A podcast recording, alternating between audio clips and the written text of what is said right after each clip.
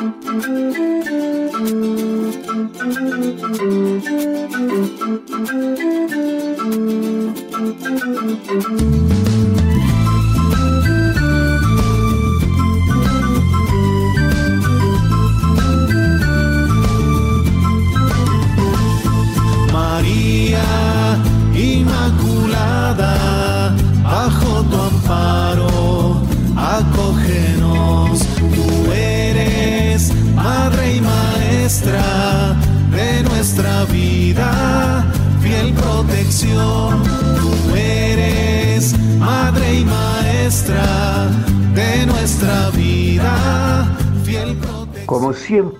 saludo muy pero muy especial para toda la amable audiencia de Radio María en Colombia y el exterior.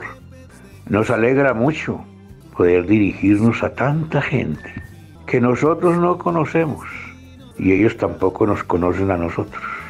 Está el enfermito que en su lecho de enfermo tiene un radiecito para escuchar a Radio María.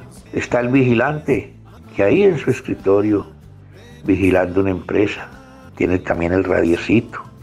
Está la enfermera, está el médico, está el taxista, está el que tiene el carro particular, está la señora de casa, en fin.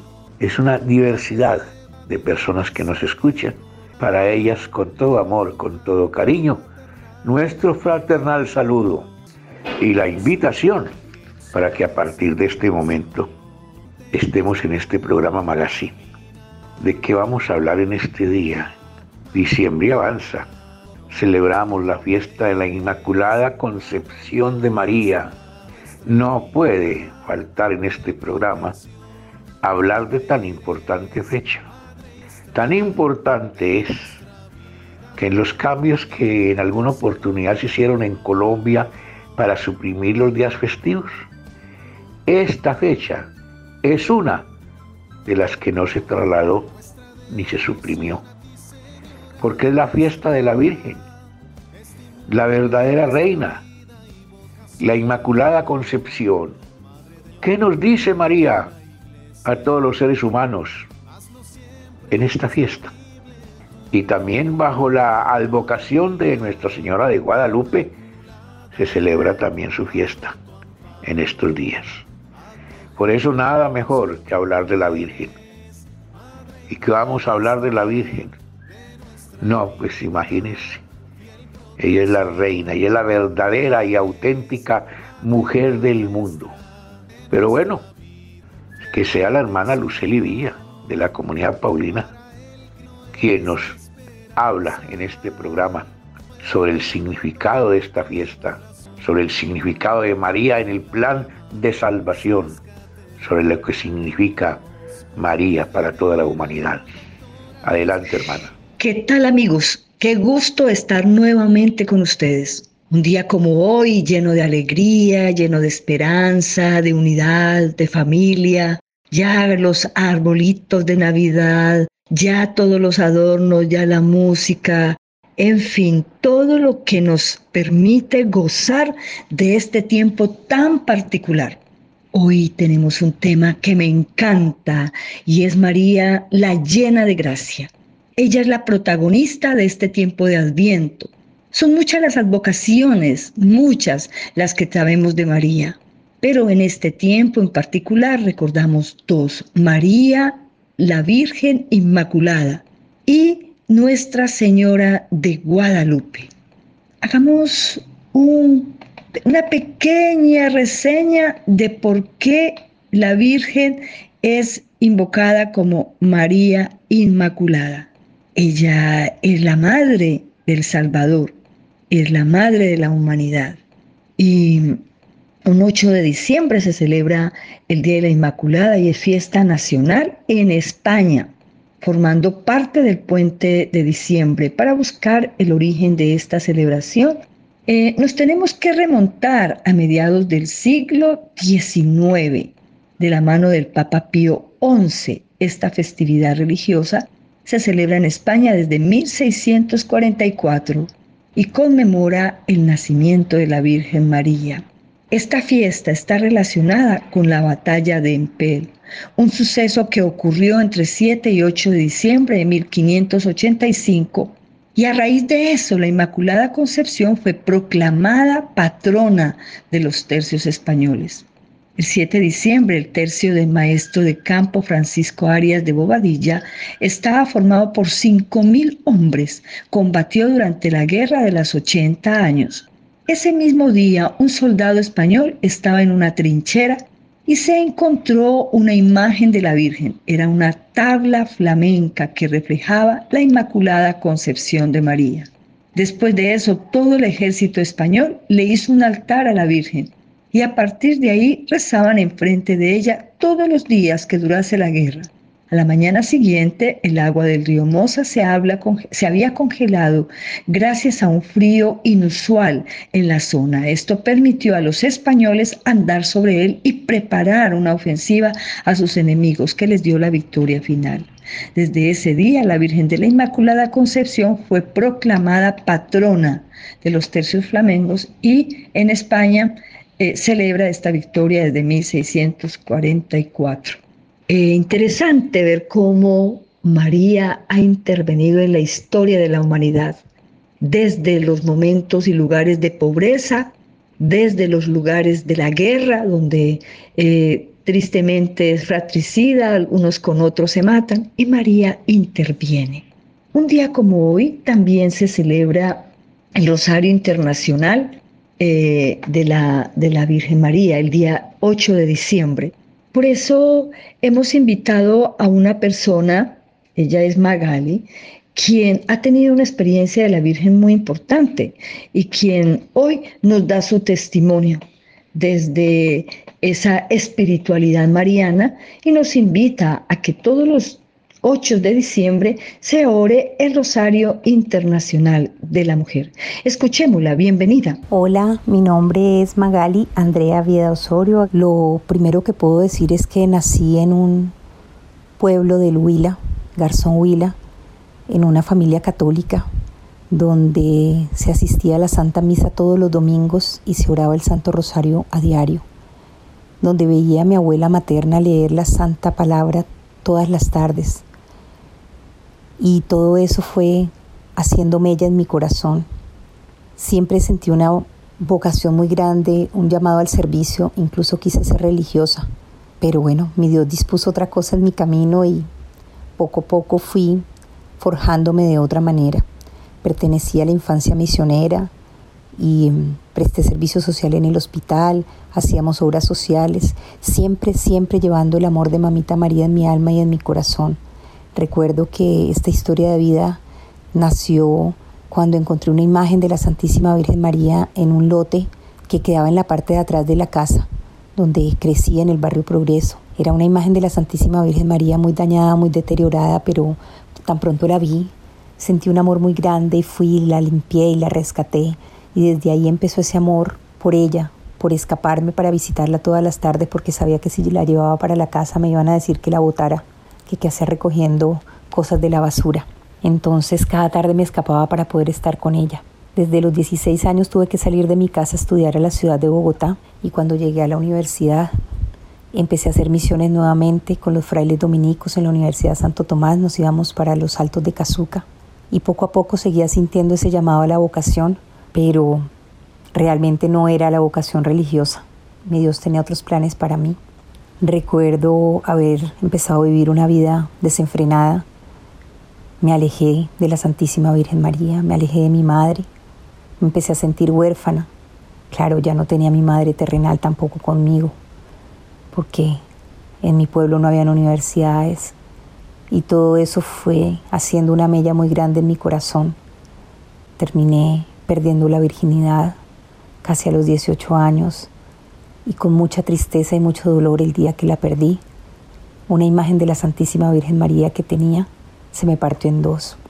Y ahí entendí y comprendí que mi Madre Santísima estaba muy triste, estaba llorando de dolor al ver que su hija se estaba dejando perder por el mundo.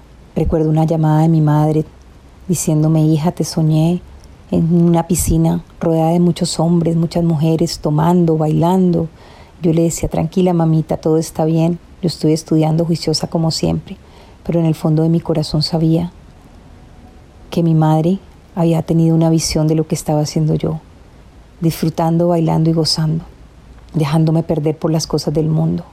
Entonces nuevamente me dejé rescatar por los brazos amorosos de la Santísima Virgen María. Y en ese momento en el que me dejo rescatar por ella, empiezo nuevamente a vivir una vida llena de amor, llena de gracia. Tengo la dicha y la fortuna de ser en estos momentos una mujer consagrada a la Santísima Virgen María. Incluso estamos luchando por llevar adelante el primer Santo Rosario Mundial de Mujeres, que para la época en la que ustedes escuchen este audio ya se habrá vivido, porque es el 8 de diciembre, Día de la Inmaculada Concepción. Y hoy en día lo único que puedo es darle gracias a nuestra Madre Santísima por haberme rescatado, por haberme permitido volver a sus brazos, por poder sentir su amor maternal, por poder saber y sentir que no estoy huérfana en el mundo, que la tengo a ella y que tengo también a mi madre terrenal, que siempre me enseñó el amor hacia ella, por permitirme nacer de nuevo en su vientre maternal y hoy nuevamente poder ponerme la pañoleta amarilla con blanca que tuve en mi pecho desde muy niña cuando pertenecía a la infancia misionera y hoy como adoradora del Santísimo Sacramento del altar. Hoy, queridos hermanos, quiero hacerles una invitación muy especial para que no se dejen perder esa gracia santificante y regresen de nuevo al seno del hogar, donde el Padre Celestial saldrá a su encuentro, como en la parábola del Hijo Pródigo, siempre va a estar ahí esperando por ese sí de nosotros. Gracias a la Santísima Virgen María por ese sí lleno de amor que nos ha permitido hoy en día y toda la vida tener a nuestro Señor Jesucristo en nuestra alma y en nuestro corazón. No nos dejemos arrebatar la gracia de poder recibirlo diariamente en la Santa Misa, llenarnos de su amor, de su fidelidad. Dejémonos llenar de la gracia santificante del Espíritu Santo para poder hacer vida en nuestra vida el Santo Evangelio, teniendo siempre como modelo a la Santísima Virgen María, nuestra Madre, la Inmaculada Concepción. Con tu gran intercesión alcanzaremos los favores que pedimos de Jesús. A tu corazón de madre confiamos el destino de nuestra fraternidad. Qué importante este testimonio, pero también tenemos tantos testimonios de tantas mujeres que han vivido una experiencia eh, de María. ¿Cuál ha sido el papel de la mujer y del apostolado femenino? ¿Cuál es ese rol de la mujer en el mundo? Y vamos a escuchar una reflexión de nuestro fundador Beato Santiago Alberione, donde nos habla cuál importante es la mujer, cómo la mujer tiene una gran misión en la familia. Y él dice, este es su primer campo de acción, decía Pío XI a las mujeres de acción católica en 17 de septiembre de 1922. Y esto decía eh, Pío XI, vuestro cometido primordial es defender la familia en cuantas contingencias se presentan con amenaza de ofenderla. Debéis proporcionarle defensa religiosa, moral, cultural, económica y cualquier otra que se precise. Y vuestra acción no debe limitarse tan solo a impedir el mal, sino a fomentar y multiplicar el bien. Realmente digna de vuestra atención y cuidados es la familia. La mujer puede ser apóstol como hija, como esposa y como madre. Vamos entonces a escuchar a un grupo de mujeres que han querido también dedicar una oración muy especial, la oración de acción de gracias, también en el día 8 de diciembre. Y he aprovechado la presencia de ellas para que nos contaran cuál es su experiencia de la Virgen en sus vidas. Para mí la Virgen María es mi protectora. Para mí la Virgen María es Madre de Dios y Madre nuestra, mi madre, es mi consuelo, me abraza y me cubre con su manto, eh, me protege y le pido a Dios amarla cada vez más. Y para este día, que viva María, nuestra Madre, nuestra Reina y nuestra Guía. Para mí la Virgen María es un modelo a seguir, un modelo de santidad. También me invita siempre a aceptar la voluntad de nuestro Señor, así como ella dio su sí y gracias a ella vino el regalo más grandioso a la tierra, nuestro Señor Jesucristo. Para mí la Virgen María es también un modelo, el modelo por excelencia para mí como mujer. Es mi referente en el matrimonio, buscar todas sus virtudes son, son una meta también para, para mí como mujer y es eh, mi compañera en los momentos en que siento también temor, ella, ella es mi compañera. Para mí la Virgen María es nuestra intercesora, es la madre del silencio, de la humildad, del perdón, de la misericordia. Para mí la Virgen María es la llena de gracia. Para mí la Virgen María ha sido aquella que me ha llevado a los pies de Jesús. Ella nos guía como madres, como hijas, como esposas, como consagradas. Eh, es fortaleza, pero a la vez es dulzura. Es recibir, pero también darse, donarse cada día. Es la mujer fuerte a los pies de la cruz. Para mí la Virgen María es el ejemplo perfecto de fe, de discipulado, de obediencia, es todas las virtudes que quisiera imitar, que quiero imitar, y es la ternura de la iglesia. Nos preguntamos por qué María es llena de gracia así hemos titulado eh, este programa. Y encontramos que al tener el privilegio de nacer inmune de pecado, o sea, la parte negativa de su santificación, la plenitud de gracia verifica la parte positiva de esa admirable limpieza original del alma de María, ya que el pecado es absolutamente incompatible con la gracia. La misma plenitud de gracia de la Virgen exige de por sí la ausencia en todo momento del pecado original y actual. La gracia es una participación de la naturaleza de Dios en la criatura racional, que entonces vive de la vida de Dios. Es un don sobrenatural que infundido por Dios en el alma nos hace justos, agradables a Dios y amigos suyos, sus hijos adoptivos y herederos de la vida eterna.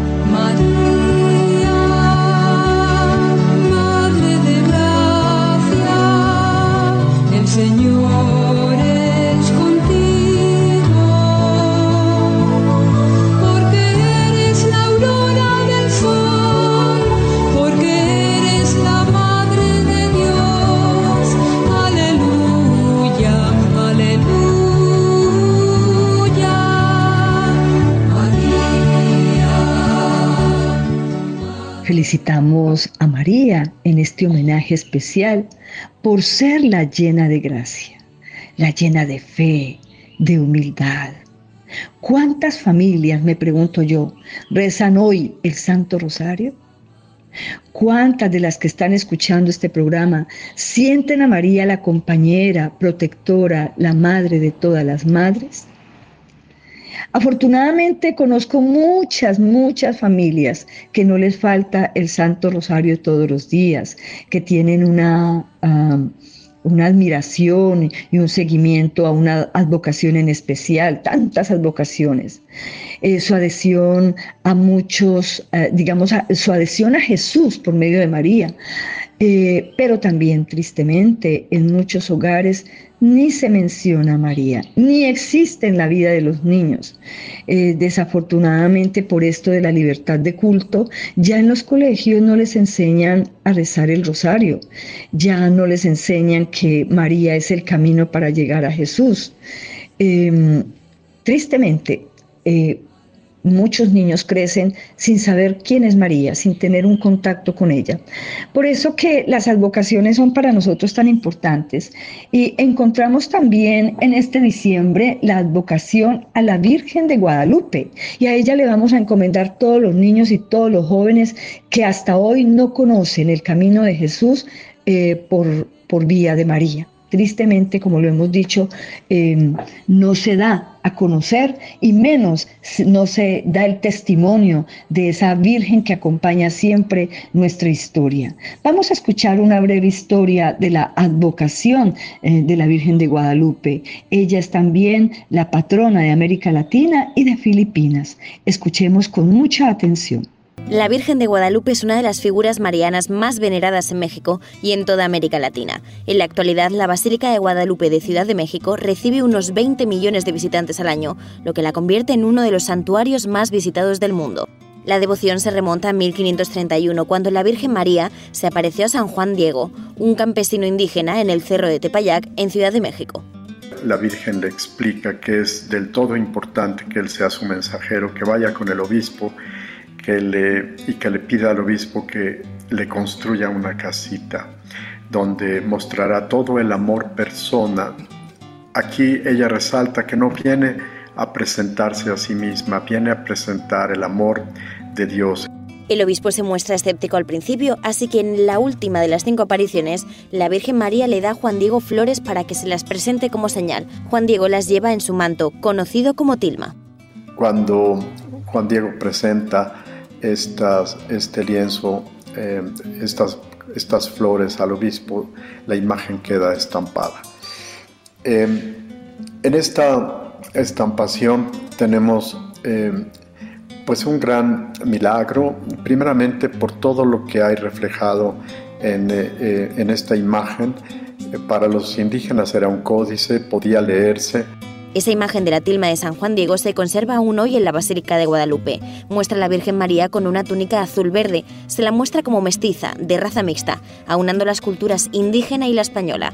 La Virgen de Guadalupe desempeñó un papel fundamental en la evangelización de las Américas. Ella toca las fibras más profundas de los indígenas y les hace comprender que hay una nueva luz en Mesoamérica que viene del Todopoderoso y que, es, eh, que tiene como sentido darle una, eh, un, una transformación a este contexto violento que ha sido ha despojado a los indígenas de, del reconocimiento de su dignidad.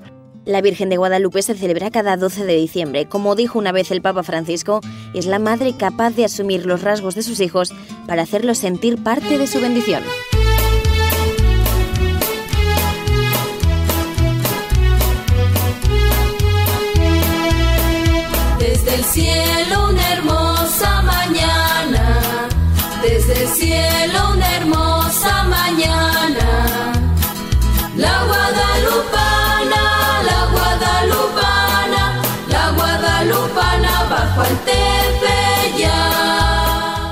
María, la Madre del Salvador, quien nos trajo la salvación al mundo.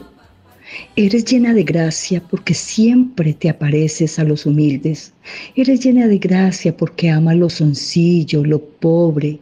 Te has aparecido a los significantes de la sociedad. Te has aparecido en los momentos y en los lugares de guerra, de dolor, de sufrimiento. Por eso vamos a escuchar la palabra de Dios que nos llena también de esperanza y de fortaleza. La tomamos del Evangelio según San Lucas, del capítulo 1, del 26 y siguientes. Al sexto mes envió Dios el ángel Gabriel a una ciudad de Galilea llamada Nazaret, a una virgen desposada con un hombre llamado José de la casa de David. El nombre de la virgen era María. Y entrando le dijo, alégrate llena de gracia, el Señor está contigo. Ella se conturbó por estas palabras y se preguntaba qué significaba aquel saludo. El ángel le dijo, no temas María, porque has hallado gracia delante de Dios. Vas a concebir en el seno y vas a dar a luz un hijo a quien pondrás por nombre Jesús. Él será grande, se le llamará Hijo del Altísimo, y el Señor Dios le dará el trono de David su padre reinará sobre la casa de Jacob por los siglos y su reino no tendrá fin. Palabra del Señor. Gloria a ti, Señor Jesús. El texto es más largo, ustedes ya lo han escuchado en varias ocasiones, eh, pero quiero quedarme en esta expresión. Alégrate llena de gracia, el Señor está contigo. Es una buena noticia de alegría. Alégrate. Por eso María es la afortunada, es la que porta la esperanza, pero es la que supo alegrarse con esa gran noticia. También hoy estamos llamados a alegrarnos, a gozarnos, a disfrutar de este tiempo tan particular de espera, de acogida, de preparación.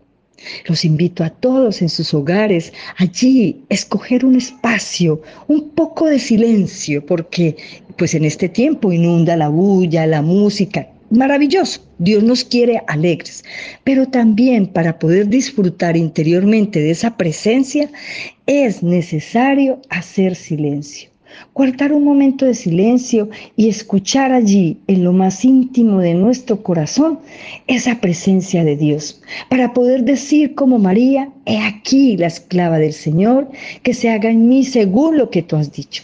Así no entendamos la voluntad de Dios en estos momentos de pronto difíciles que cada uno podemos estar viviendo, tenemos que decirle como María, he aquí la esclava del Señor. Para concluir nuestro programa. Quisiera invitarlos a hacer la oración que hace Monseñor Pironio a Nuestra Señora de América Latina. Solamente una estrofa por el tema del tiempo, pero los invito a buscarlo en la página web. Es muy linda esta oración. Virgen de la Esperanza, Madre de los pobres, Señora de los que peregrinan, óyenos. Hoy te pedimos por América, el continente que tú visitas con los pies descalzos, ofreciéndole la riqueza del niño que aprietas en tus brazos, un niño pobre que nos hace ricos, un niño esclavo que nos hace libres. Virgen de la esperanza, América despierta, sobre tus cerros despunta la luz de una mañana nueva. Madre de los pobres, hay mucha miseria entre nosotros. Falta el pan material en muchas casas, falta el pan de la verdad en muchas mentes, falta el pan del amor en muchos hombres, falta el pan del Señor en muchos pueblos. Tú conoces la pobreza y la bebiste. Hasta aquí nuestra oración, aunque hay otras muy lindas, otras expresiones de esta oración. Les deseo a todos un feliz fin de semana, una semana rica, llena de entusiasmo, de alegría, de escucha, de perdón, de servicio, de acogida, de abrazo y de ternura, de tantas cosas maravillosas que nos regala este tiempo de Adviento. Que Dios nos ilumine a todos y la Virgen nos proteja. ¿Quién será la mujer que a tantos inspiró poemas bellos de amor? Muchas gracias a toda la amable audiencia por haber escuchado este programa. Don Wilson Urquijo, don Luis Fernando López, la hermana Luceli Villa y quien les habla Julio Giraldo. Los acompañamos y les decimos gracias mil Sigamos viviendo la Navidad y hasta próxima oportunidad.